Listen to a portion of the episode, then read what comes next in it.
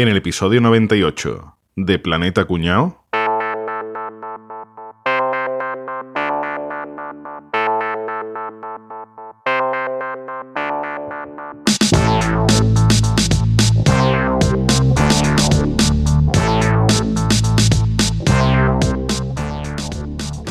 Buenos días y gracias por acudir a todos los familiares herederos del difunto. Procedo a leer sus últimas voluntades. Tras mi fallecimiento, dispongo que se vendan todas mis propiedades y se me entierre en el ataúd elegido y con un millón de euros en efectivo. Hombre, hombre, hombre, escúchame, que como mucho habrá que enterrarlo con 750.000 pavos, que hay que descontar el 25% de IRPF. Oh, no se te olvide que tenemos que descontar el 21% de IVA, ¿eh? Yo creo que con 400.000 que le metamos tiene más que de sobra, ¿eh? Claro, claro, pero no corra, que habrá que descontar el impuesto de sucesiones, ¿no? Yo no metería más de 150.000 si es que... Bueno, eh, eh, eh, y de sumando, Álvaro, sociedades, impuestos de patrimonio, circulación, aduana. Espera, y yo, pero qué vergüenza, tío. Nos da vergüenza el mercadeo que estáis haciendo con vuestro padre. Vamos a hacer una cosa, lo vamos a enterrar con la tarjeta de crédito y que se gaste lo que quiera. ¿Ves Teatrillo Ever? ¿Estás pensando en grabar un podcast o ya tienes uno y quieres darle un toque de calidad? No dejes de visitar camaralia.com, la tienda online con los mejores productos en audio y vídeo profesional, las últimas novedades y las mejores promociones para venta o alquiler. Y como siempre atendido por los mejores profesionales. camaralia.com Bueno, señores, ¿qué tal? ¿Cómo estamos? Estamos muy bien. inmejorables. Bueno, pues vamos a hablar hoy de sagas familiares. Cuando pensamos en sagas familiares, ¿qué pensáis vosotros? ¿Qué se os viene a la cabeza? A mí se me viene a la mente esos carteles de Viuda de Martínez e hijos. Eso.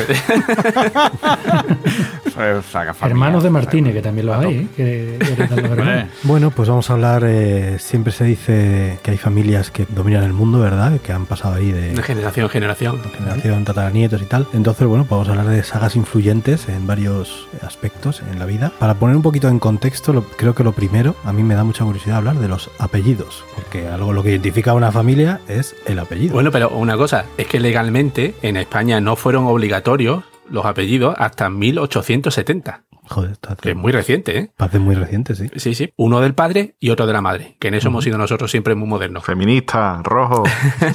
Feminazi. ya se usaban apellidos desde finales del siglo IX, entre la gente que tenía algo que repartir, ¿no? Porque evidentemente entre las familias nobles, Y, yo- y antes del siglo IX tú eras José María y ya está, ¿eh? Eso es así. Juan y al mejor oficio que tuvieras o lo que fuera. Juan ¿no? el carpintero. Y ahora venía otro y dice, yo también soy Juan. Y yo, no, ¿cómo, ¿Eso cómo va a ser?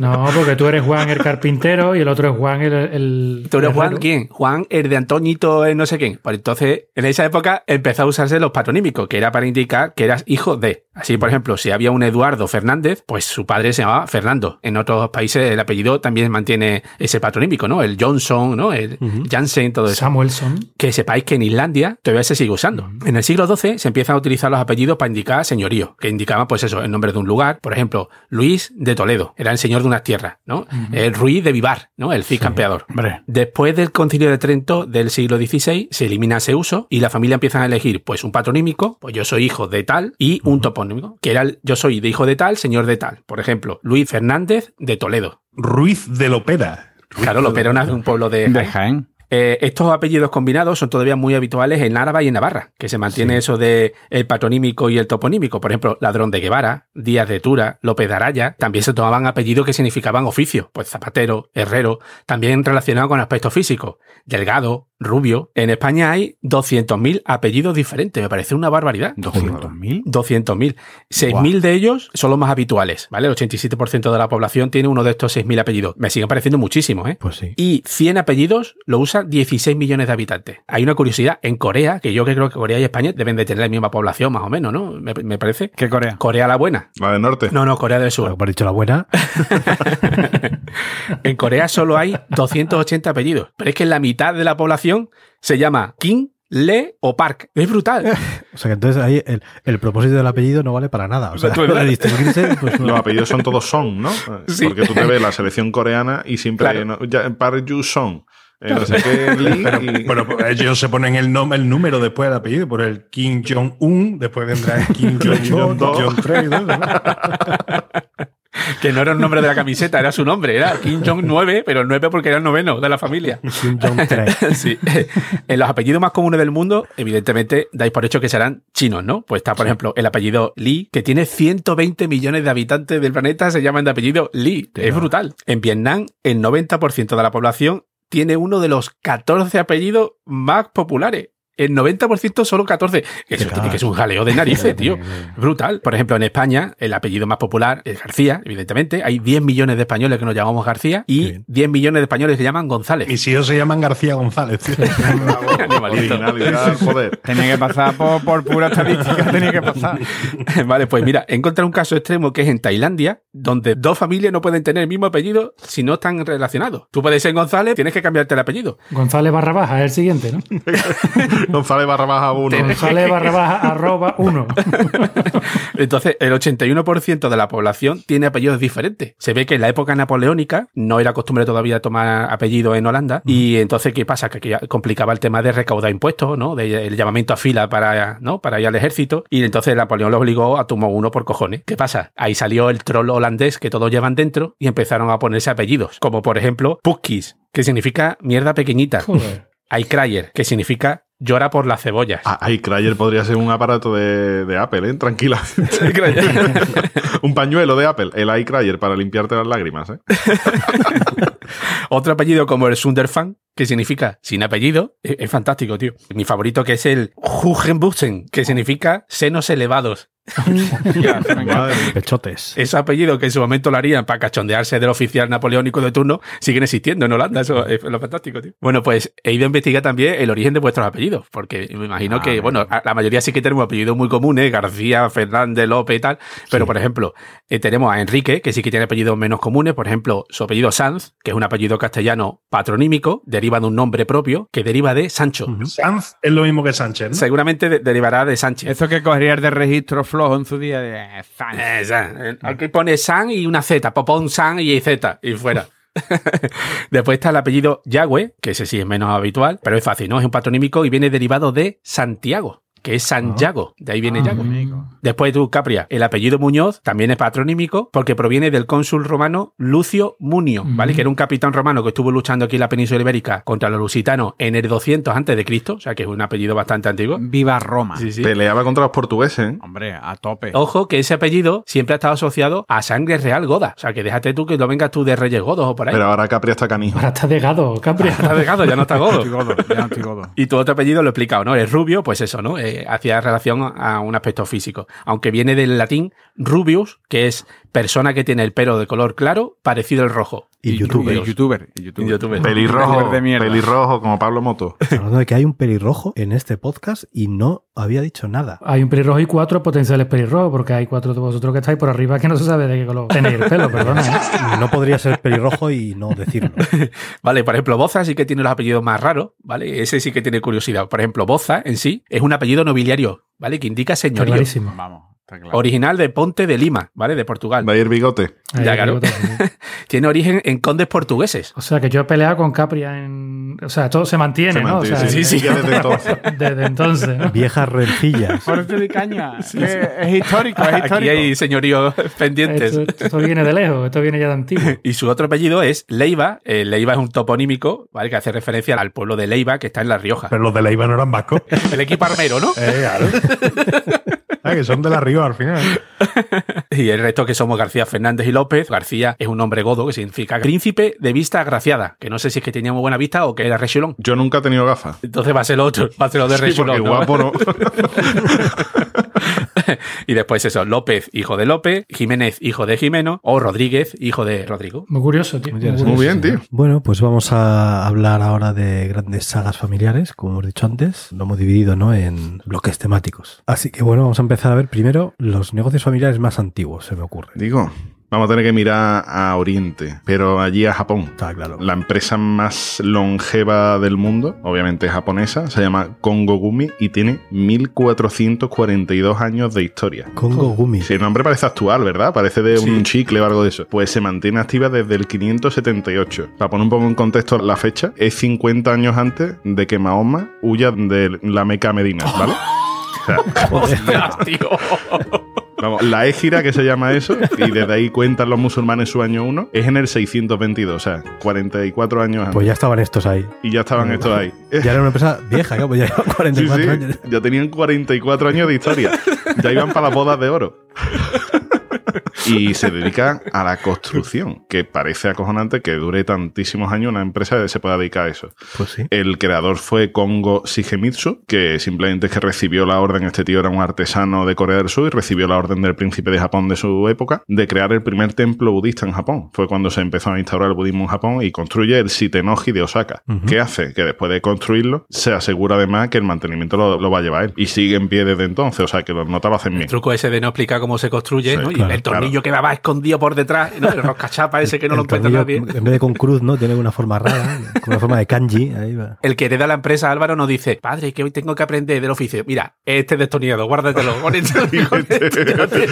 Crea dos o tres copias de la llave esta niño que esta es la que va a servir.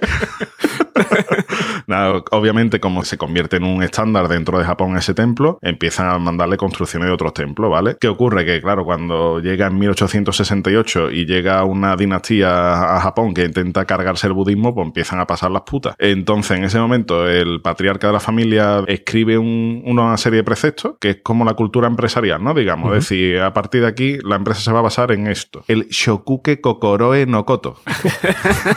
Coco, coco.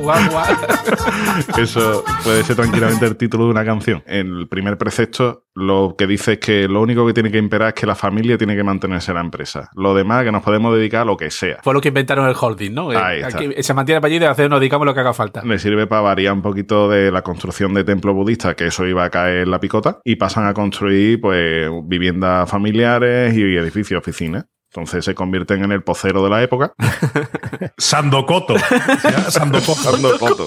¿Vale? Y, y la verdad que gracias a eso salva la empresa. En 1442 años de historia, obviamente ha- hay más fases en las que la han pasado puta, pero la primera la que la, pasaron puta de verdad fue esa. Y después fue con la gran recesión ya en el siglo XX, que de hecho el cabecilla de la familia de, de ese momento se suicida. La que coge el mando, que es una mujer, la primera mujer que coge el mando en la empresa, diversifica más todavía y dice, pues escúchame, si este la has pichado, vamos a construir ataúdes de madera. Porque aquí la gente se está Ah, tirando por los ya. balcones y esto hay que mantenerlo como sea.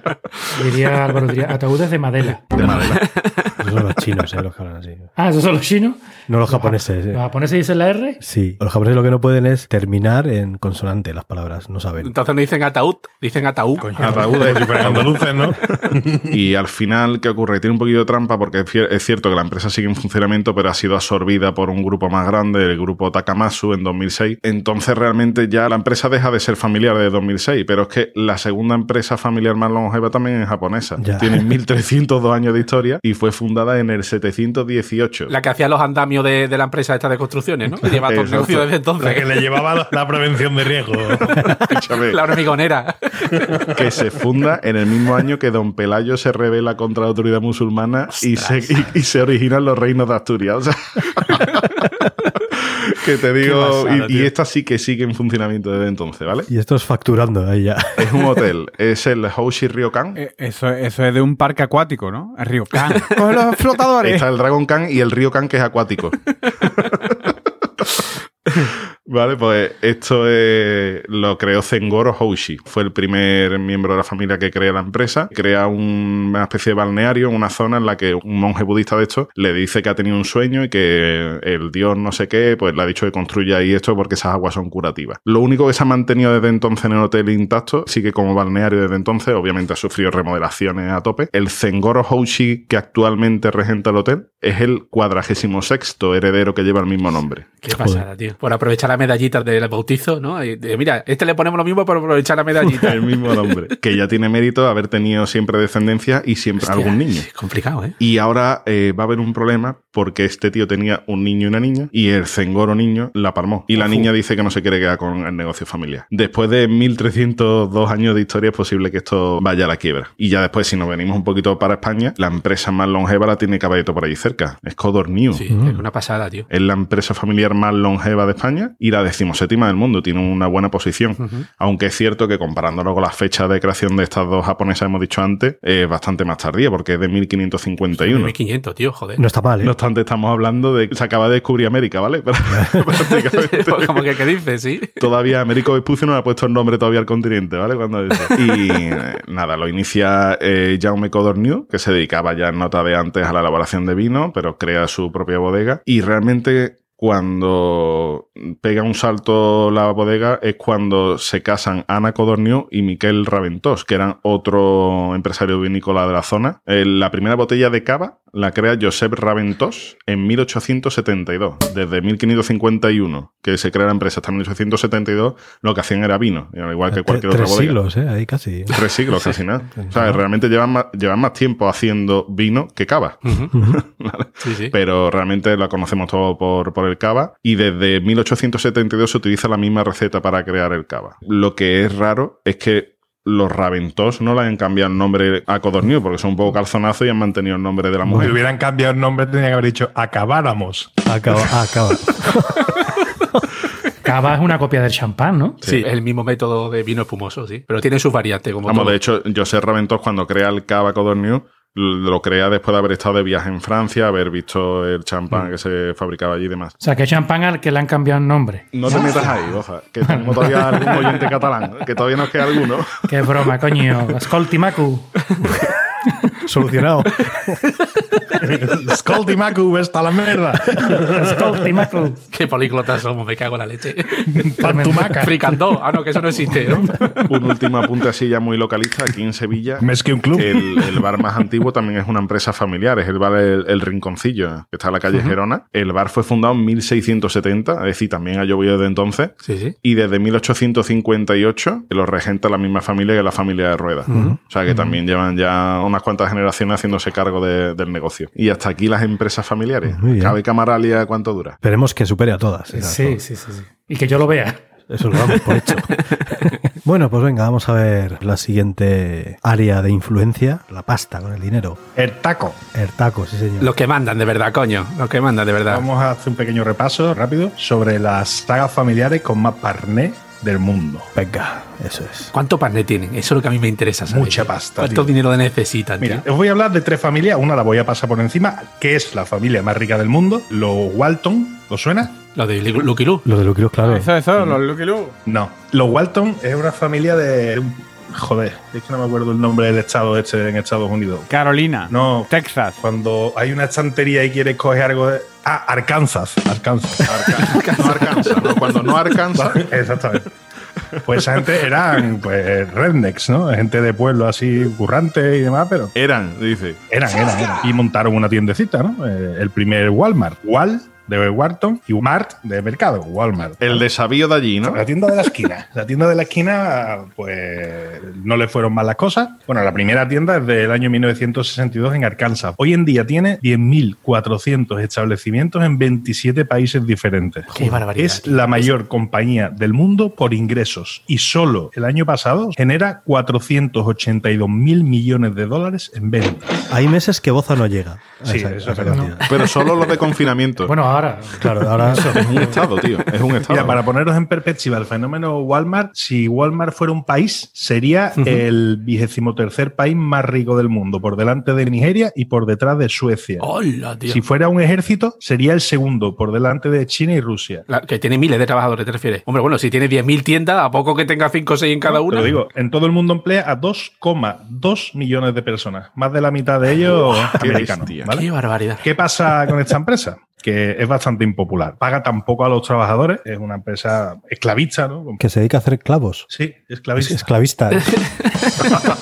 paga tan poco que sus trabajadores no pueden llegar a final de mes si no es con ayudas públicas, ¿vale? Es absurdo, tío. Es que es absurdo, claro. Vaya morro, macho. es absurdo, tío. Empresa parásita por excelencia. Empresa parásita, es lo que estamos importando, ¿no? Si ves este país, Sí, hoy, sí, sí. hoy en día cada vez es más habitual, Sí, trabaja sí, sí. 8 o 10 horas al día y sigue siendo pobre. Eso es una de las grandes cosas que estamos importando los Estados Unidos. Paso muy por encima, porque no me caen bien. La verdad es que no me apetecía mucho hablar de esta gente, porque es que me dan como mal rollo. ¿sabes? Y me voy directamente con unos que ya son un poquito más conocidos para el gran público. Si os digo esto, Toma Moreno.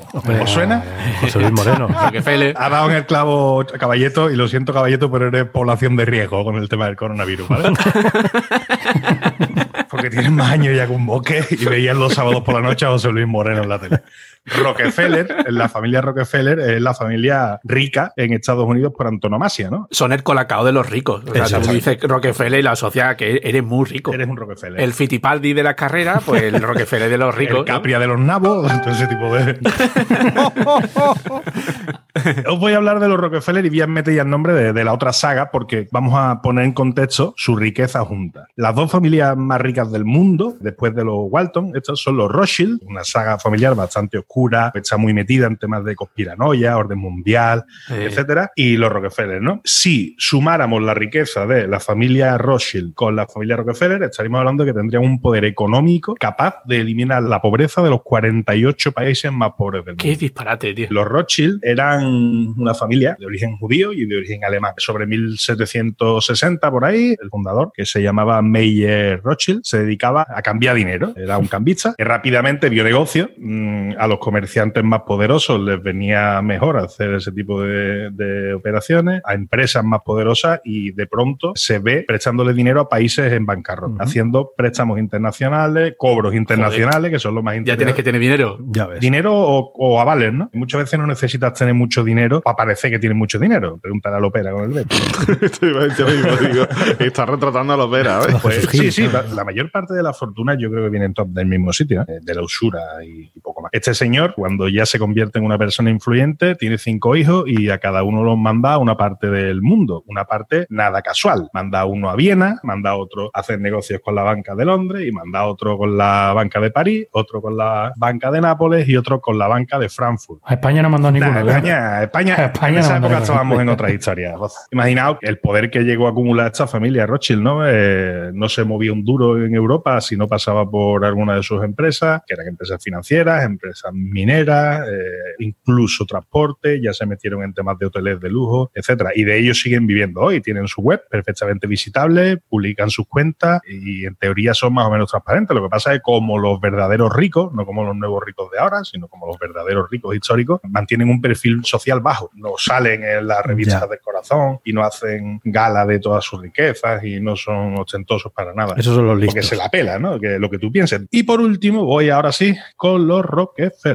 Es un nombre guapísimo, ¿eh? Ya te digo. Eh, Rockefeller es que, es que mola ya, es Hombre. que, es que mola. Es un nombre de rico, claramente. La familia Rockefeller es más popular, como hemos dicho antes, porque se ha hecho muchas películas, se ha hecho muchas series y además que aparte de la manera de, de hacer dinero fue que tuvieron un poco la decencia de hacer que pareciera que tenían cierto compromiso. Que la familia Rockefeller empieza a explotar los negocios petrolíferos cuando explota el tema de, de los combustibles fósiles y de pronto pasa a dominar el 95%, prácticamente la totalidad del petróleo que se generaba en los Estados Unidos. Imagínate el poder que te da eso. ¿no? Viva el capitalismo. El otro 5% lo manejaba el vecino que se lo había dejado.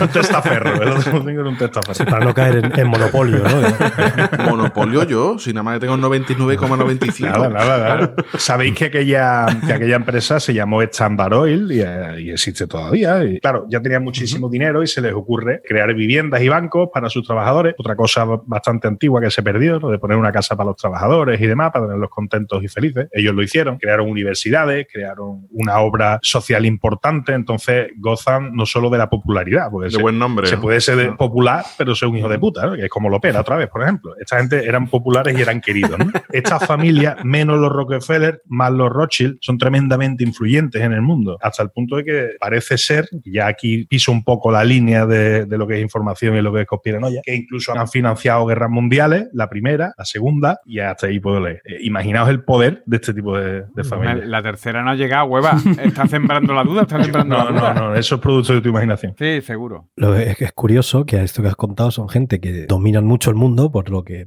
aunque solo sea por la cantidad de dinero que tienen, y que imagino que si Walmart, como has dicho al principio, te abre una tienda en tu provincia, cambia tu provincia, pero no se han dedicado a la política, ¿no? En primera línea no han estado, o sea, ellos están ahí atrás. Ah. Han metido a políticos, han tenido familiares que se han echado, pero ya te digo, un perfil bastante bajo. Pero es que Eso no es, lo no- no necesitan. primera línea, ¿no? Hace como la iglesia, ¿no? Prefieren tener influencia, Eso, no es- protagonismo. es mejor porque no ponen la Claro. cara. Imagino que habrá habido alguna saga familiar que sí se haya dedicado a la política, no como estos, ¿no? Hay varias. Varias. Varias. ¿Qué me estás contando? que se dedican a la política hay varias y muchas las conocéis vosotros, las conoce todo el mundo, ¿no? Las sagas de familias americanas, ¿no? Que se dedican a la política, ¿no? Los Bush y los Kennedy, por ejemplo, ¿no? Claro. Pero eso qué sagas son. Nah, eso- No tienen historia ninguna. Eso es.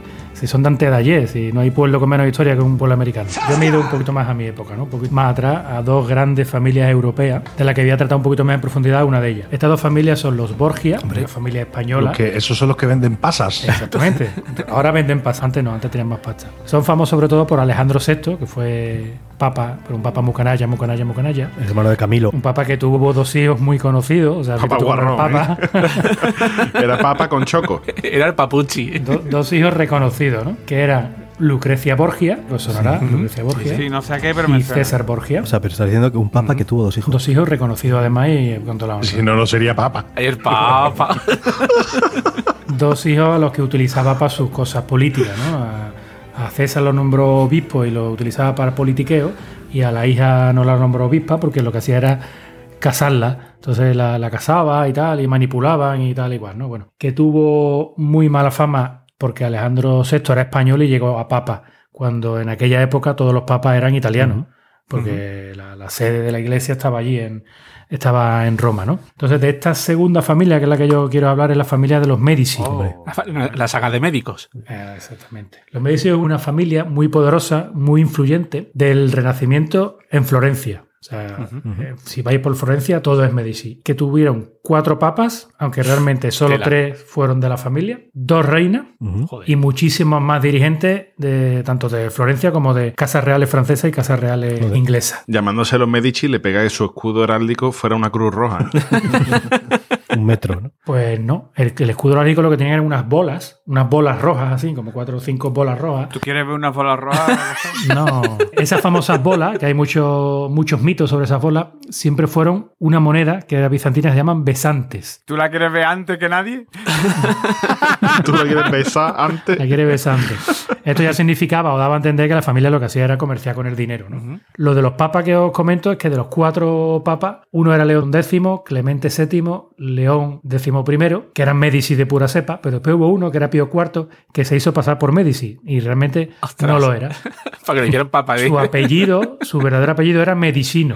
Pero si se- lo decía el apellido, Medici, no. Medi- no, pues él se cambió, se cambió el apellido a Medici porque era muy prestigioso, ¿no? El, el ser de los Medici era un prestigio bastante grande en aquella época. Evidentemente los Medici tampoco dijeron nada porque les interesaba tener otro papa más en la familia, aunque realmente ni- no, no- no les tocaba nada, ¿no? El fundador de esta familia, o el que comenzó con esta familia, era Giovanni di Vici de Medici. Fue el que creó el primer banco Medici en Florencia en 1397. En aquella época el banco no era como no lo entendemos ahora, ¿no? Pues allí lo que iban es a una plaza y tenían cada uno su banco Claro. o una mesa y ahora ellos pues vociferaban tengo 50 florines te lo presto y me lo devuelve en Navidad tengo 30 florines Bueno, eran usureros ¿no? porque los tipos de eran muy altos Era una, una lonja de dinero, ¿no? más o menos sí más o menos más o menos y de aquí vienen los bancos actuales los bancos que nosotros conocemos banco con K en italiano es mesa. Ajá. De ahí viene la palabra nuestra de banco. Era un negocio de mucho riesgo. Tú imagínatelo, te presto 50 florines y me lo devuelves en Navidad. Y este se iba a América. Y voy a buscarlo. Cualquiera sabe si te lo iba a devolver o no, ¿no? Pues cuando esto pasaba, cuando te entrabas en quiebra porque no te habían devuelto el dinero, lo que hacía era romper la mesa. Esto se llamaba banco roto en italiano.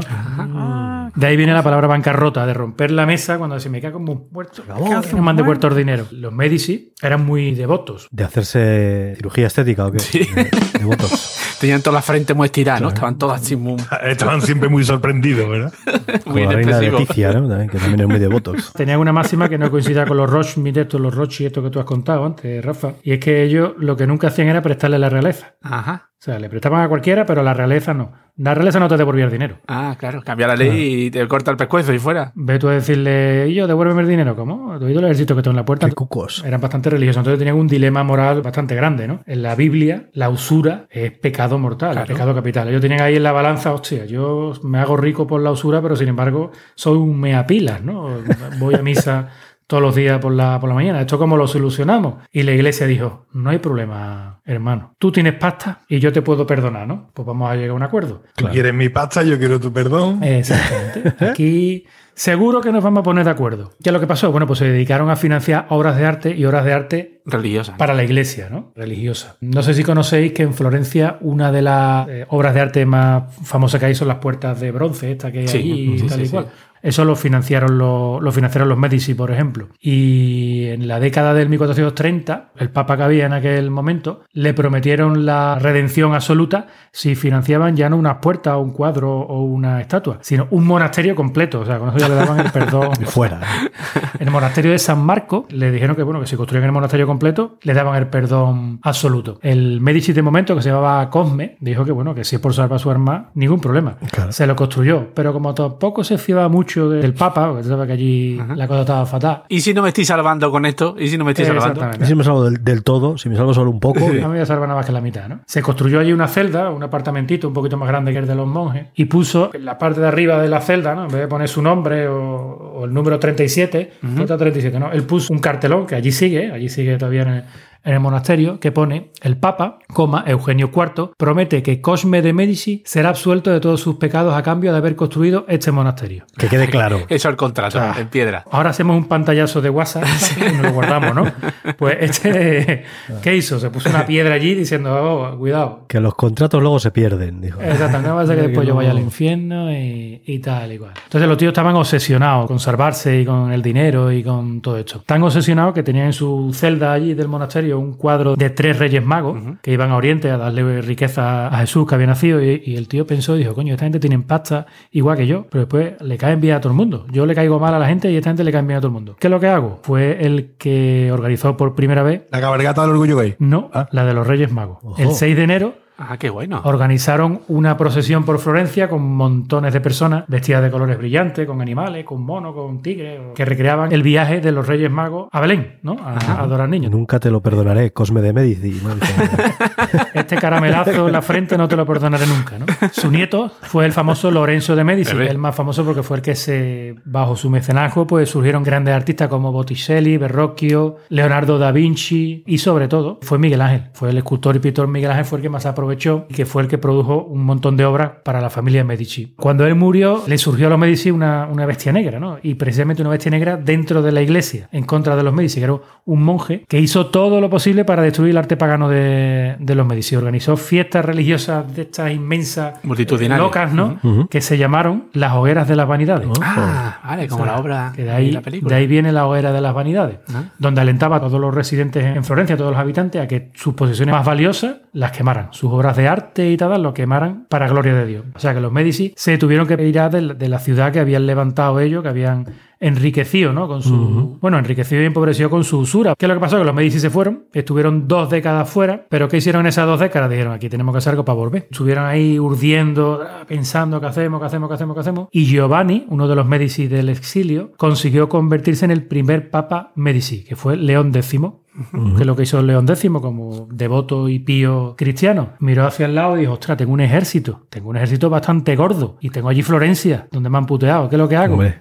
Ejército papal, vámonos a Florencia. Se fueron a Florencia y recuperaron el poder en Florencia. Fueron los dueños de Florencia, tuvieron el poder absoluto de la ciudad y destruyeron el sueño de los ciudadanos de Florencia, que era tener una república, la República Florentina. Eso nunca existió. Actualmente quedan dos descendientes aún de la familia Medici y van a ser los últimos descendientes. En los próximos años la familia Medici desaparecerá. Pero todavía podrá tener descendencia, ¿no? ¿O qué? Mm, Yo creo que no, porque se ha casado cinco veces Y no. y no ha habido manera. El grifo falla. Exactamente. Pero es que el hermano le ha pasado lo mismo. O sea, ninguno de los dos, no sé lo que le habrá pasado, se habrán bañado en una marmita de, de plutonio o algo cuando chico. Es lo más probable, eso. sí. Le dieron balonazo en los huevos y se quedaron tontos. Con un mi casa, le dieron un balonazo con mi casa ya. Se han carajo. quedado los dos cancos y no van a tener hijos, con lo que parece ser que aquí va a morir la, la familia Medici tan, tan Bueno. histórica y tan y que ha dado tanto a la historia en, en cuanto a arte. ¿no? Joder, y Bueno. papas, cuatro papas, arte. tío. Son muchos. Bueno, pues es que claro, el arte. O sea, esta gente ha pagado mucho arte y habrá mucha familia viviendo de ese arte, imagino. La, la grande saga familiar artística, te- ¿no? No, te puedes, no te puedo hacer una idea. Del arte viven un montón, porque te voy a decir una cosa, porque para vivir del arte no hay más que ser un flojo. y hasta aquí mi comentario. ¡Hala, venga! Capri a los tweets. Ahora tienen que decir los Bardem son unos rojos. Hombre, te voy a decir una cosa, que tiene mucho arte, pero han doblado la espalda poquito, ¿eh? Pues vo- voy en contra tuya, Capria. Dime. En el confinamiento se ha visto que la salvación mental para mucha gente al final ha sido El arte. ver arte, cine, televisión, música. Teatro, sí, sí. Eso, ¿Y eso no es arte? Claro, claro. A mí dedicarse al arte me parece de lo más difícil que hay. La, la gente que se dedica al arte y triunfa trabaja un puto huevo, ¿eh? O sea, pero Sí, sí. muchísimo. vamos. Esos son tres. Bastante más que yo. Es un mito lo de que no te van los artistas, ¿eh? Yo me voy a centrar en familias españolas. ¿Y cuál es la familia nacional ahí del arte? Los flores. Hombre, que no. No se puede hacer más dando menos. Eso a lo mejor sí que ha trabajado poco. ¿eh? Hombre, es que, mira, te digo una cosa. ¿Cómo surge la saga de los flores? Pues calla, cazándose las flores y el pescadilla. ¿Cuándo han trabajado esta gente? El día que se casaron. ¿Por qué? ¿Por qué? Porque madrugaron. Se casaron un 27 de octubre del año 57 a las 6 de la mañana. Lo de las flores no se ha visto en otra. A las 6 de la mañana casarse se ha tenido que levantar que a las 2 de la mañana para ponerse el traje. ¿Por qué se casaron tan pronto, tío? Porque temía que los pillara en la boda Manolo Caracol, Ay, a que era el novio de Lola Flores, que Manolo Caracol nunca mejor puesto el nombre. Manolo Caracol. Ahora sabemos el nombre. Pero por los cuernos y porque también tenía ese lentito, ¿no? Para coger nota que Eh.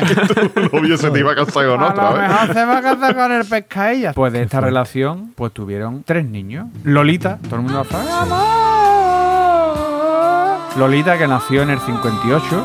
Y Lolita tuvo dos niños. Elena Furiace, más buena que la más. Y Guillermo Furiace, que se llama igual que el padre, Guillermo Furiace. ¿Vale? De Guillermo no va a decir si está más bueno que la mano o no. Tú, Me que se llame igual que el padre. carajo, Guillermo, eh. Después Lola tuvo también a Antonio González Flores, todos sabemos quién era, drogata. 14 de noviembre del 61 nació, ¿vale? No dudaría, no dudaría en volverme a pinchar. Capri, tú sabes, tú sabes que ese se murió entre aplausos, ¿no? Porque lo último que escuchó fue. Antonio se casó en el 86 con Ana Villa y fruto de este matrimonio tuvo a Alba, Alba que después hablamos de Alba, ¿vale?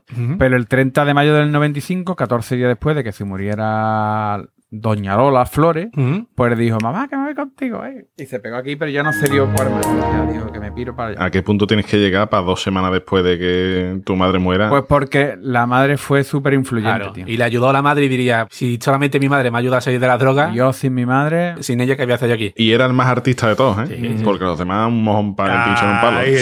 Tenía que decir y se dijo. Hombre, porque te voy a decir una cosa. La otra niña fue Rosarito González Flores, que su mayor éxito fue Uy, uy, uy, mi gato hace uy, uy, uy, uy, uy, uy. Para los millennials, Rosarito es la que en la voz ningún niño se quiere ir con ella, ¿vale? Todos se quieren ir con Big Bang, pero ninguno se quiere. Dice, mierda, me ha cogido Rosarito, ojalá no me hubiera cogido nadie. ¿Y por qué decimos que esto es una saga? Por supuesto, pues porque después de ella está Elena Furiase, que de momento sabemos que está muy buena, pero poco más. Y Alba González Flores, bueno, pues todas las conocemos por su papel de Nairobi Narizobi, ¿verdad? En la casa de papel. Que la verdad que, coño, yo creo que lo hace la muchacha bastante bien. O lo hacía. Spoiler alert. No seáis cabrones. A lo mejor a partir de ahora va a ser más conocida por otros papeles. No ahí demasiado con Nairobi. Y después otra saga, otra saga que yo creo que merece, que merece la atención en España es, son los Molina. ¿Vale? Sí, sí. Buenos futbolistas, ¿eh? Qué buenos futbolistas. Delantero de categoría. No, no estamos hablando del portero, el que estamos hablando del extremo derecho con Clemente en la selección española, el puta. Aquí Molina, la saga empieza con Antonio Molina. Soy minero. del farcete, Antonio Molina, ¿eh? Pues este, Antonio Molina, junto a su mujer Ángela Tejedor, tuvo ocho hijos. Tela del Molina. Toma ya. Sí que era minero, sí. Tuvo bastante tiempo rellena esta mujer, ¿vale? De verdad que ha dicho que estuvo bastante tiempo rellena. De verdad que esto lo ha dicho. Ya lo he escuchado yo. Es que, es que no sé si lo he escuchado o. No, no, rellena, Lo ha no, dicho, que- ¿no? quería decir cumplimentada. ¿Qué es lo que pasa? Pues de Antonio Molina, pues nacieron Ángela Molina, para mí es una pedazo de actriz, Yo siempre elogio a la Ángela Molina que haya sabido envejecer. Es muy digno tener arrugas. correcto. Ángela Molina no era devoto. No, No. pero tú- el para mí el mérito de Ángela Molina es que nació vieja. Siempre ha tenido cara de vieja. Benjamin Button, pero para siempre. Pero vamos, ha llegado a trabajar con Buñuel, con Almodóvar, ganó la concha de plata del Festival San Sebastián, la medalla y de en oro- todas haciendo de persona de más de 65 años. No, y además, y además ha tenido cinco niños, ¿eh? Joder, muy bien. que también ha estado bastante tiempo en cinta, en cinta y Y en cassette. Después estuvo también Paula Molina, que bueno, esta no la conoce ni su madre. Ha estado Miki Molina, que es el gran vividor, gran vividor. Sí, sí. Dice, no, un vividor. Miki, Miki Molina. Y Antonio Flores se metían los picos en la misma esquina. Sí. Misma cuerda, misma cuerda.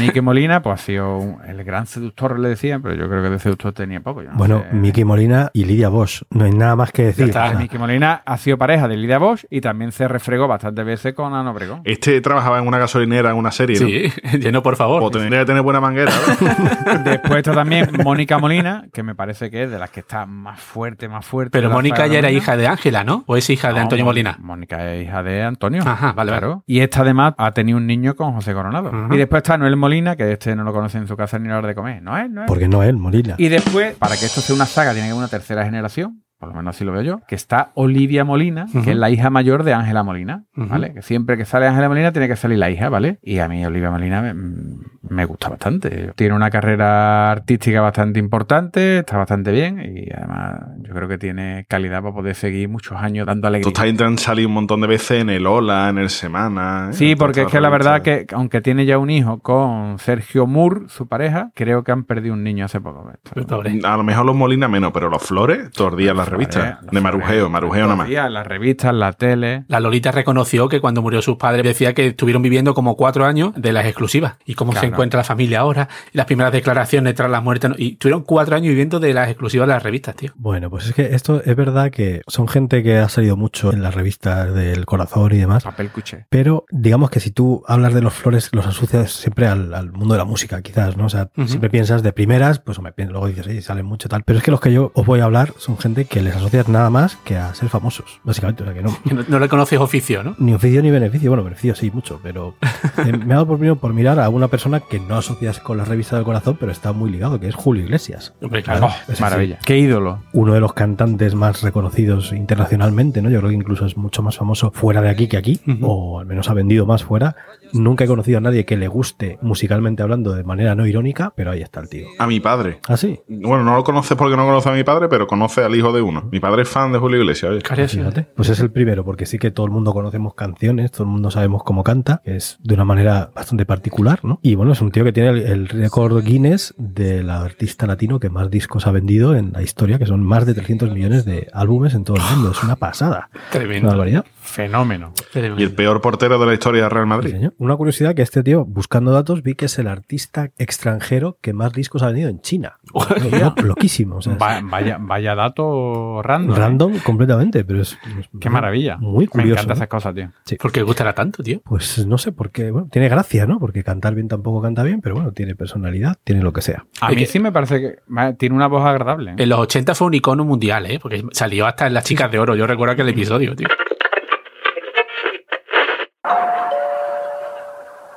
¿Quién demonios será? Seguro que es Julio. No os portéis como chiquillas. No tenéis edad para dar gritos y arrancarle la camisa. ¿Julio? Hola, Sofía. ¿Por qué no has ido por delante? No quería que me viesen. ¿Y qué gracia tiene salir con Julio Iglesias si nadie va a vernos? ¿Qué dices, sí o qué? Sí, sí, sí. Creo que la vieja, la madre, estaba enamorada de, de Julio Iglesias, claro. Julio Iglesias, en, en los 80, tú decías, el único español que conocerá la gente, seguramente, seguro. Y no sabrán que es español. Como ahora Antonio Bandera en Estados Unidos, que prácticamente no conocen a otros. pues es que igual. siempre hay gente que, o sea, la popularidad de, de Julio Iglesias en todo el planeta es brutal. Es alguien que Mm. conoce absolutamente todo el mundo, cualquier punto del planeta. Pero luego también hay muchas veces que no nos damos cuenta de que en Estados Unidos hay una comunidad latina muy, muy, muy grande, sobre Mm. todo en la zona de Miami, pero hay mucha gente latina que al final son muchos millones de personas que, claro, que si te haces popular en Estados Unidos, mucha gente te sigue, ¿no? Entonces, por ejemplo, Bisbal ahora mismo es ultra conocido en Estados Unidos. De hecho, yo le he visto en series con protagonistas latinos, le, le invitan y sale hace cameos de... Y Alejandro Sanz también tiene mucho. También mucho- Alejandro Sanz también, sí. Pero Bueno, y el hijo de Julio. Claro, es. Enrique. Enrique es ultra conocido y creo que sale incluso en Cómo conocí a vuestra madre, si no Sí, recuerdo sí. mal, Sí, sí, hace un par de Sí, cameos. sí, es son gente muy popular y muy conocida. Estamos hablando de sagas. pues Vamos a ver los hijos de Julio Iglesias, que siempre está ese meme de que tiene muchos hijos, ¿no? Pues es que resulta que, que- que es verdad. No solo es un meme, pero hijos reconocidos también tiene una ristra. Vamos a ver, porque además estos sí que son, la mayor parte de ellos son famosos solo por ser famosos. No han hecho nada. Empezamos. Primero, Julio Iglesias estuvo casado con Isabel Presley. O Presley. Pre- Presley, no sé. Presley, Presley. Isabel Presley. Como Herbie. Como, es como Herbie, de la misma familia de él. La de del. Ferrero Rocher. La filipina. Entonces, con esta hijos que tiene. Bueno, pues la Chabeli, que yo pensaba que era Chabeli y es Chabeli, ¿vale? María Isabel, tiene 49 años ya. Joder. Y yo, sinceramente, creo que es solo famosa por ser famosa. Sí, porque esta no, no tiene otro No, oficio. no sé, ni- alguna vez sí que en, los- en las épocas de Telecinco ahí presentaba algún programilla de, de basurilla, eso y tal, pero no sé nada. Chabeli es famosa por ser hija de Julio Iglesias. Y luego tiene el siguiente que es de 48 años, que es Julio José, que yo este solo le conozco porque se parece mucho al padre y porque tiene esa escena que dice, hola, soy Julio José Iglesias y me encanta la velocidad que sale patinando y se pega una hostia. Siempre ha sido chuleta, ¿no? De playa, de Sí. morenito, ¿no? Dice que ha intentado ser cantante y modelo y tal. El chaval pues tiene porte, el guapete, pues habrá intentado hacer algo, pero vamos, que básicamente nadie sabe a qué se dedica. También la presión que tienes que tener siendo tu padre Julio Iglesias, tela, ¿eh? Eso no tiene que ser fácil, ¿eh, tío? Y luego, pues aquí ya tenemos al último hijo de este matrimonio, de 46 años, que es Enrique Iglesias. Y este sí, que yo creo que es el único que puede decir que es- Está a la altura del padre, pero no Hombre, casi. muy lejos, Pero, pero se ha casado con Kurnikova. Ya supera al padre en eso, ¿eh? Eso ahí, ahí tela, ¿eh? este hombre, digamos, que es el único que no vive de las rentas de su padre. A lo Sí. mejor le dio el empujón el poder grabar su primer disco, pero luego es un hombre que ha vendido 100 millones de discos. También tiene mucha menos carrera que su padre, con lo cual, vamos, no hace más que sacar discos y canciones que yo de repente no sabes qué es él y, y ahí está el tío y sigue vendiendo. O sea que bueno, este se lo, se lo trabaja, ¿no? Luego Julio Iglesias se casó con una tal Miranda Ginsburger, Ginsburger, no sé cómo se pronuncia. Tiene nombre de hamburguesa. Sí, claro. Yo te digo. Miranda Whopper. Y este, claro, fíjate, os hemos dicho, eh, os he dicho que Enrique Iglesias tiene 46 años, pues su hermano siguiente se llama Miguel Alejandro, que se hace llamar Michael Iglesias, y tiene 23, o sea, tiene la mitad. Ahí, Miguel Alejandro ha dicho. Miguel Alejandro, sí. Este chico tiene 23 años, es jovencito todavía, y se dedica al mundo de las finanzas. Luego tienen otro hijo más que se llama Rodrigo, tiene 21 añitos, también muy jovencito, dice que quiere ser cantante. Bueno, le dejaremos un poquito de margen a ver si, si llega algo o no. En casa le dicen, tú aprendes de Julio José, tú aprendes de Julio José, tú se me cuenta, tú estudias algo, hijo, FP. Y luego pues tenemos a Victoria y Cristina, que son gemelas. Muy guapa, han salido como la madre. Las modelos. Eso ¿no? es. Las- Tienen 20 años y son modelos las dos. Y estas sí que parece que triunfan bastante. De hecho, es que son parecidísimas a la madre. Parecen la Mm. madre cuando tenía su edad. Han salido a la madre, entonces, pues Bueno, y, se dedican a. y el Papuchi, ¿no? Nos ha hablado del Papuchi, ¿no? El papuchi que era eh, bueno, ginecólogo. Tú, el padre de, de Julio Iglesias ya venía de ahí de... Claro, pero es que estamos hablando de que el último hijo de Julio Iglesias de este matrimonio se llama Guillermo. Es el pequeño, es que tiene 13 añitos nada más. Este vino ya ahí de rebote cuando ya eran los tanto Julio como su mujer, que el Julio mucho más mayor, pero su mujer también era ya bastante mayor, pero de repente, pues, última sorpresita. Podría ¿no? ser nieto de su hermana mayor casi. Pues sí, claro, de su hermana mayor podría ser Su hija. hermana mayor tiene casi 50. Y él. 13, sí, fíjate. Y este, pues este, evidentemente, pues no hace nada. De momento no, tampoco le vamos a echar la culpa porque tiene 13 años. Estará ya, pues habrá empezado a entrar en Pornhub y estas cosas, pues para mirar sus cositas. Eso es lo que estará. Pero es que luego, claro, si no eran pocos hijos, ya estamos hablando de ocho hijos del tirón, o sea que ya está bien. Pues reconocido tiene uno más, que se llama Javier Sánchez no comparte el apellido porque ha estado muchos años detrás de que legalmente un juez le reconociera que es hijo de Julio Iglesias. Este chico tiene 44 años, es hijo de Julio Iglesias y una tal María Edite, que era una bailarina que iba con él de gira por ahí. No sé por qué, pero me cuadra. Y ha estado muchos años peleándolo, pero hasta el año pasado no ha conseguido que reconocieran legalmente que su padre era Julio Iglesias. Este hombre ya tiene herencia asegurada. No sé por qué han tardado tantos años, porque es que le ves y es Igualito que el hermano. clavado. como, o sea, se parecen muchísimo. Mm. Entonces, bueno, pues eso, estamos hablando de nueve personas, de las cuales pues solo dos podemos decir que trabajan. Sí. O sea, son muy famosos, muy populares, pero solo dos trabajan poco en serio. Luego, yo os quería hablar, a mí una familia que me tiene bastante flipado, que son muy famosos a nivel internacional, los Kardashian. Tremendo, tío. Oh. Vaya fábrica tienen. Son además son como la, la familia famosa del siglo XXI, digamos, ¿no? Los de, Sí, Correcto, los de totalmente. ahora, los que se han hecho a sí mismos de ahora, porque son gente que no venían con riquezas anteriores o no tantas como están generando, ¿no? Pero bueno, aquí No han doblado la espalda en la vida. La Kim Kardashian se dobla bastante. La madre que en verdad no es madre, que es padre, pero que no es padre, que es que No, es no, a ver, ahora. vamos a aclarar aquí el tema. Aquí hay una madre con dos matrimonios e hijos, ¿vale? La madre es Kris Jenner. Que, que no es Cris. La madre sí, pero con la el madre pelito. no era Cristóbal. No, no, no. Déjame Era el hablar, padre hombre. que se convierte en mu- mujer. Ahí se cuenta. No, tú adelante. Toma apunte, Que Capri. ve- veía esta serie. Yo... Una chica muy mona y demás, y esta se casó con Bruce Jenner, que era un atleta, se dedicaba a hacer decatlón, atleta olímpico. Sí, el atleta olímpico, es muy bueno tío en su época, ¿eh? Muy bueno, bueno. un tío, vamos, exitoso en su, en su disciplina. Y con este tuvo dos hijas, Kylie y Kendall. Bruce Jenner, este es el que ahora ya no es Bruce Jenner, ahora es Caitlyn Jenner, porque es transgénero. Eso es. ¿vale? Entonces pasó de ser deportista olímpico. Sí, bueno, empresario, porque ese tío en su momento tenía muchos negocios, sí. decidió dar el paso y hacerse unas operaciones de cambio de sexo porque transgénero ya era antes también, ¿vale? Eso no es, no es algo que se elija ni que se decida. Entonces, bueno, tenemos a Kylie Jenner, que es la multimillonaria más joven del mundo, que tiene una empresa de cosméticos que se llama Kylie Cosmetics. Y estamos hablando de que tiene un patrimonio de unos mil millones de dólares. ¡Qué barbaridad! De patrimonio.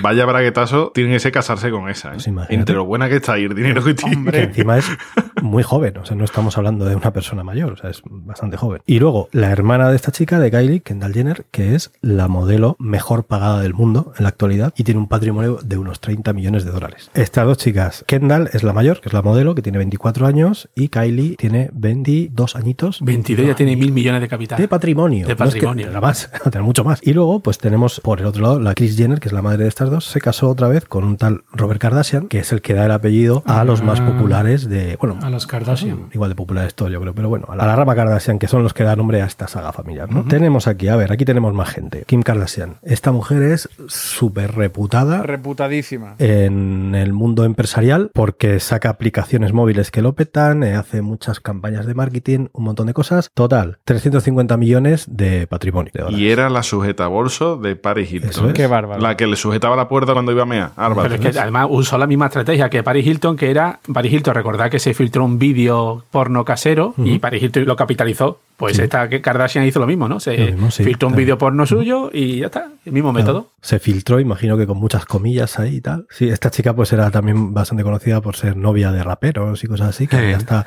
ahora está ya casada con Kanye West, que tienen varios hijos y demás, que Kanye West también, ojo con la cuenta corriente que tiene que tener este señor, Sí. porque estamos hablando de dos personas muy exitosas en lo suyo, ambos dos, ¿no? O sea que... Luego, Chloe Kardashian tiene una marca de moda que se llama Good American, 40 millones de dólares de patrimonio. Joder. Ya vamos bajando un poquito, pero no está mal. Sí, sí, no está mal. Luego, Kourtney Kardashian. Esta tiene un blog de moda que se llama Push, 35 millones de patrimonio. Porque esta tía, claro, cosa que publica, cosa que, que para adelante. Y decían que los blogs estaban muertos. Cago la puta. Y luego tenemos al hermano ya un poco más pobre, Rob Kardashian. Este tiene una marca de lencería y tal, que bueno, lo peta un poco menos y tal, pero bueno, 10 millones de dólares de patrimonio. No, tiene. tampoco está mal. Pobretón, tampoco está mal. pobretón, tío, vaya. Yo, yo le daba hasta a Rob si hace falta. Qué buenos genes tenía la madre, ¿eh, tío. El tema de esta gente que a mí me fascina es que han sido capaces de hacer que todo se entreconecte entre sí Se retroalimenta, sí, sí. y sí. todo funcione. Han hecho un reality que sale en la tele, que es el que aquí se llama Las Kardashian, Bueno, pero lleva un montón de años haciéndolo. vamos, yo- 16 temporadas. Ya ves. Igual, muy popular, la gente lo ve en la tele, en la MTV y tal, lo, lo ve muchísima gente. Esta gente son capaces de, cuando una saca un cosmético nuevo, la otra pone una,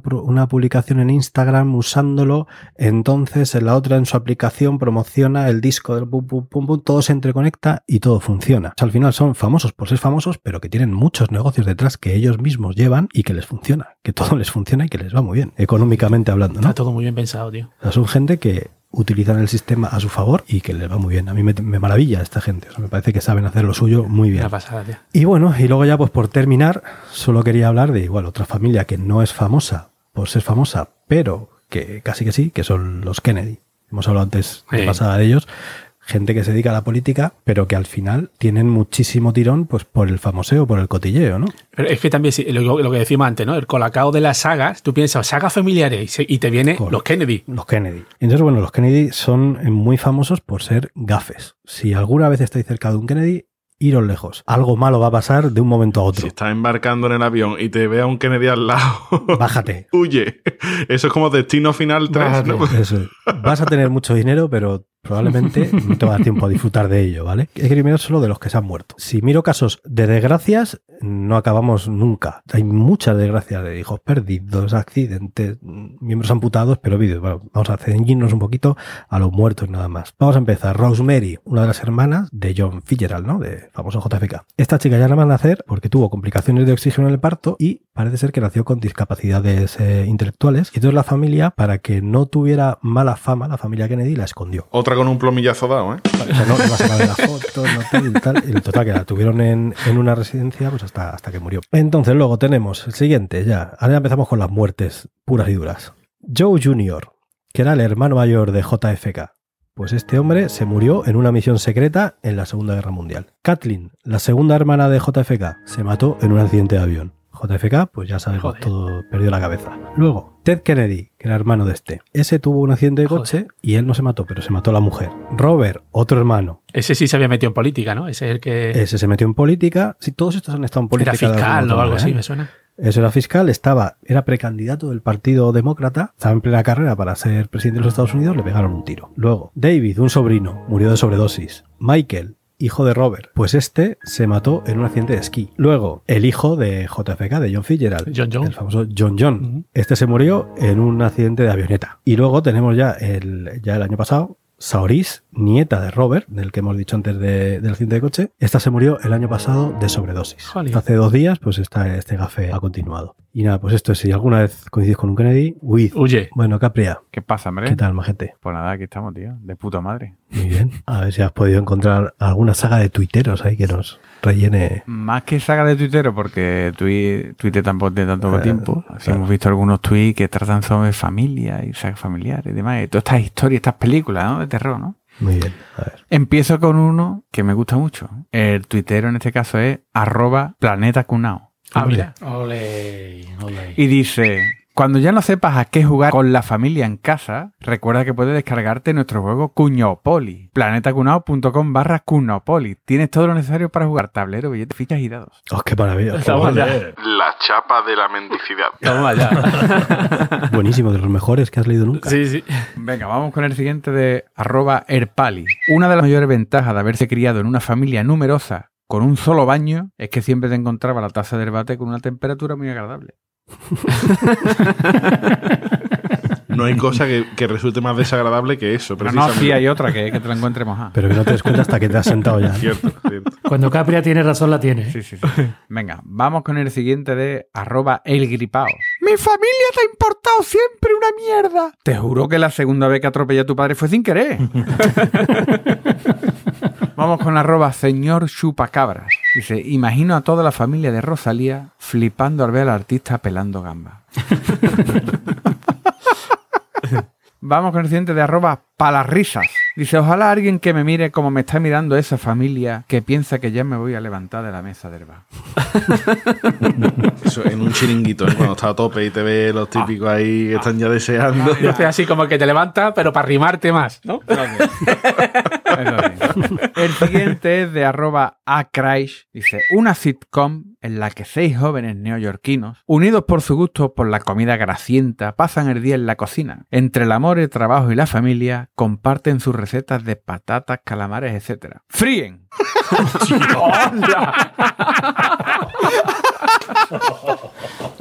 Pegamos con el siguiente de arroba formalito él. Manolo, ¿te acuerdas de Luis el Flojo, el hijo de la Trini? Pues dicen que le van a dar la doble nacionalidad. ¿La doble nacionalidad por qué? Si su padre es español, su madre española, toda su familia es española. Dice, porque es de Trinidad y Tobago. y ahora cerramos, ahora cerramos con tres tweets de papá a papá. Oh, Vamos. Venga, vamos con el primero que es de arroba Valle Loco. Papá, papá, ¿cuál es la familia de las medusas? La de tu madre. ¿Te has oído, hijo de puta? Mira cómo suelta el veneno. Venga, el siguiente es de arroba pajarita story. Aquí el niño es ya un poquito más grande ya. Papá, papá, esta es mi novia. Es oriental, se llama Xiaoyo Yansang.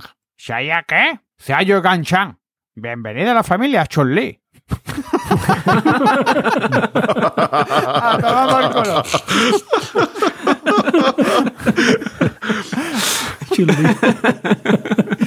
Y vamos con el último de arroba My Life Disease. Papá, papá, quiero formar parte de los negocios de la familia, papá. Quiero ser un danonino. Uno dinoi. Eso, eso, papá.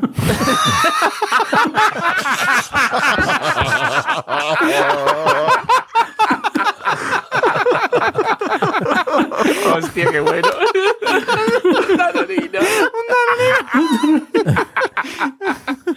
Qué grande ese, qué bueno, tío. Uno de Inoi. Y es un danonino el cabrón del niño. Qué Un bueno. danonino. Hasta aquí los los tweets de la saga familiar. Muy bien. Pues Buenísimo. una maravilla. Está coronado ahí. está- ah, hemos terminado muerto, Capri. Hemos terminado Bueno, muerto. señores, pues vamos a ir despidiéndonos ya. Bueno, venga, caballeto. Bueno, pues yo me voy a despedir hoy con una frase de un escritor mexicano, Domenico Gieri Estrada, que dice que la muerte y el tiempo llevan el mismo apellido. Joder. Rafa, Nada, me voy a ir a hacer algunas cosillas de la casa porque si no las hago yo no tengo quien las haga. venga, boza. Pues nada, tío. Yo no soy tan ingenioso como los dos compañeros. Bueno, voy a decir una frase también como caballeto, pero Pero sin Pero tuya. mía, que me gusta a mí, que a lo mejor no la habéis escuchado nunca. Don Creike y Don Pensé que primos hermanos de Don Tonteque. Álvaro. Ah, yo simplemente decir que ya no vamos a nombrar más a los Kennedy en ningún programa, ¿vale? Vale, Para que se sepa, ¿eh? Por Espérate favor, tenedlo en cuenta, los Kennedy nunca más, ¿eh? Espera ya vetado, Álvaro. Es que no descarto que pase algo más. Sí, sí, sí. Y Capriar. A los Kennedy no lo vamos a nombrar más, pero yo sí me acuerdo ahora de, de- de los Johnson, ¿no? Que están teniendo mala suerte, ¿no? Entre el producto este para limpiar muebles, que no les ha salido muy bueno porque los CEDA le ha ganado terreno, Herbori en la UCI por el coronavirus, ¿eh? Y Magic, que tuvo que abandonar el baloncesto por obesidad, es que los pobres llevan, no levantan cabeza. Muy mal. Y el otro que le quitaron el récord Pobre gente. Bueno, señores, pues nada.